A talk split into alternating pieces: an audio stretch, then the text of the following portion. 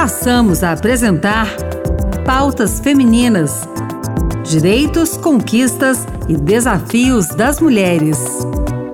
Olá, eu sou Ana Beatriz Santos e começa agora o Pautas Femininas. No programa de hoje, o destaque são as ações do Congresso Nacional pelos 16 dias de ativismo pelo fim da violência contra as mulheres. Os 16 dias de ativismo pelo fim da violência contra as mulheres existe desde 1991. A celebração começa no dia 25 de novembro, que é o Dia Internacional pela Eliminação da Violência contra as Mulheres, e termina no Dia Internacional dos Direitos Humanos, 10 de dezembro.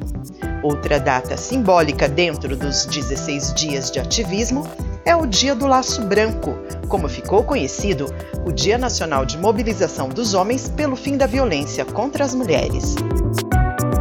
O Congresso Nacional promoveu uma sessão solene remota para lembrar o Dia Internacional pela Eliminação da Violência contra a Mulher e o início da campanha 16 Dias de Ativismo pelo Fim da Violência contra a Mulher.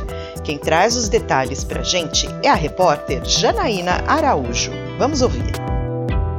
Na presidência da sessão, a senadora Leila Barros, do Cidadania do Distrito Federal, explicou que a campanha 16 Dias de Ativismo pelo Fim da Violência contra as Mulheres é anual e realizada em 160 países.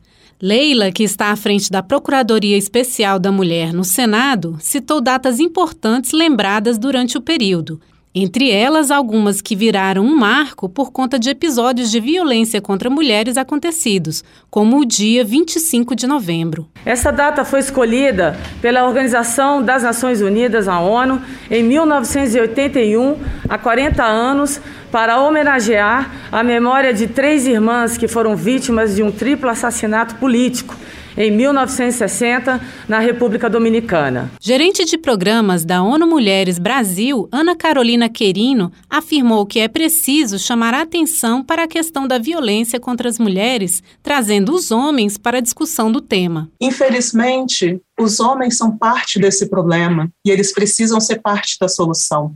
Então, solicitar aos senhores que se juntem, se somem às senadoras da bancada feminina para que possam apoiar todas as medidas que visem promover a vida e a dignidade das mulheres brasileiras, porque nós precisamos disso. A sessão solene foi realizada a pedido das senadoras Leila Barros, Simone Tebet, do MDB do Mato Grosso do Sul, e também das deputadas federais Tereza Nelma, do PSDB de Alagoas, e Celina Leão, do PP do Distrito Federal. E dentro das comemorações dos 16 dias de ativismo, o Senado promoveu o encontro Elas no Senado, reunindo procuradoras da mulher das Assembleias Legislativas e da Câmara dos Deputados. A reportagem é da Manuela Moura.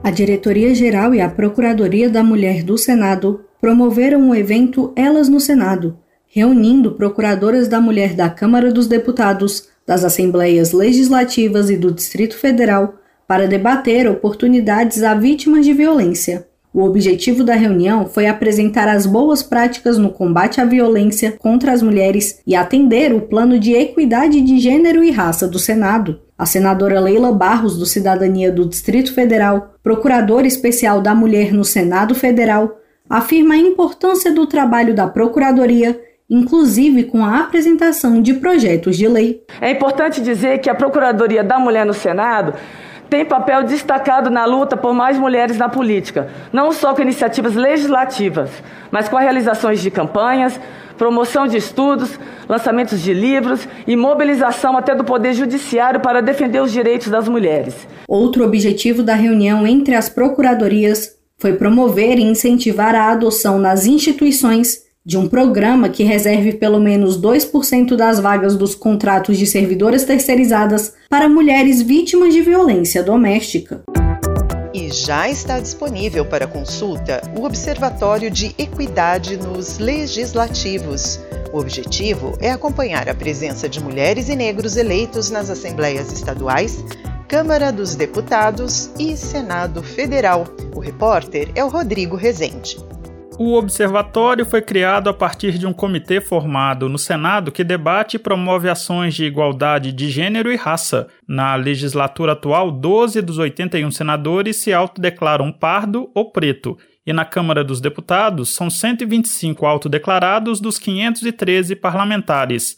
Devair Sebastião Nunes, analista legislativo e membro do Comitê Permanente pela Promoção da Igualdade de Gênero e Raça do Senado Federal, afirmou que a ideia é que, a partir dos dados do observatório, sejam criadas ações concretas de estímulo à presença de mulheres e negros nas casas legislativas. O principal objetivo deste observatório é demonstrar de forma sistemática o grau de representatividade das raças e de gênero nas casas legislativas, fornecendo informação às autoridades e à sociedade para que possam traçar planos de ações com vistas a proporcionar maior equidade de gênero e raça nas casas legislativas. O observatório pode ser acessado na página inicial do Senado, senado.leg.br, ao rolar a página até o setor Senado Informa, onde está o ícone do observatório. Também pode ser localizado no site de busca de sua preferência com a pesquisa Observatório Equidade no Legislativo.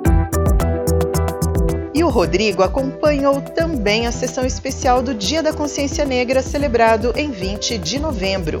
A data faz lembrança a Zumbi dos Palmares. Participantes ressaltaram a resistência e o protagonismo negro nos diversos momentos da história brasileira. Vamos ouvir o Rodrigo?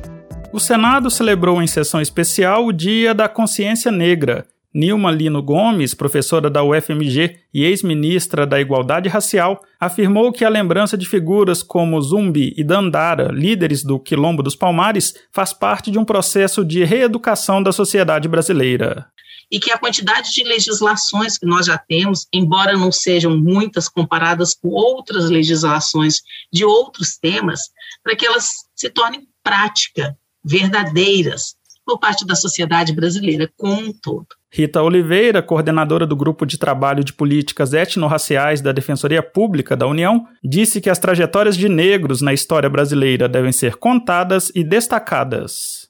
É preciso revisitar as trajetórias do senador Abdias e do senador Paulo Paim para conhecermos um capítulo histórico fundamental da repactuação civilizatória do país que nos conduziu à Constituinte e à abertura democrática. O senador Paulo Paim, do PT do Rio Grande do Sul, ressaltou que a luta contra o racismo ainda será longa. Acreditar é esperançar que o Brasil pode, sim, se transformar em um país justo e com direitos iguais para todos.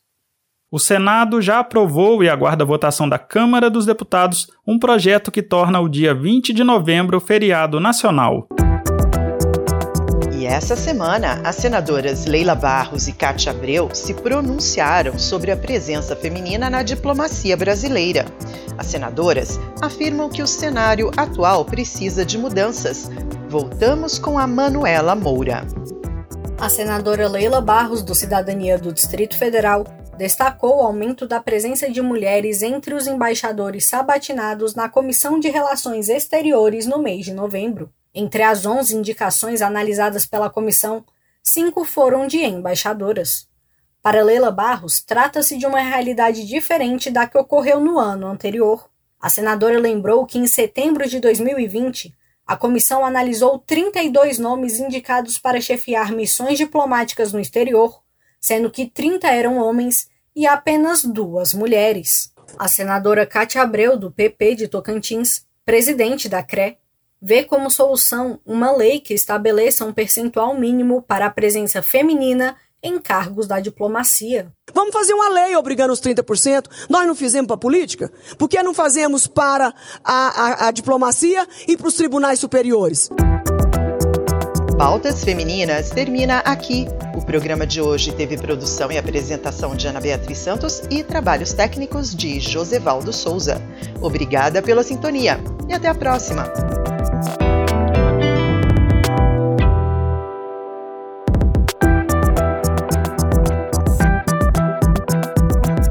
Acabamos de apresentar Pautas Femininas.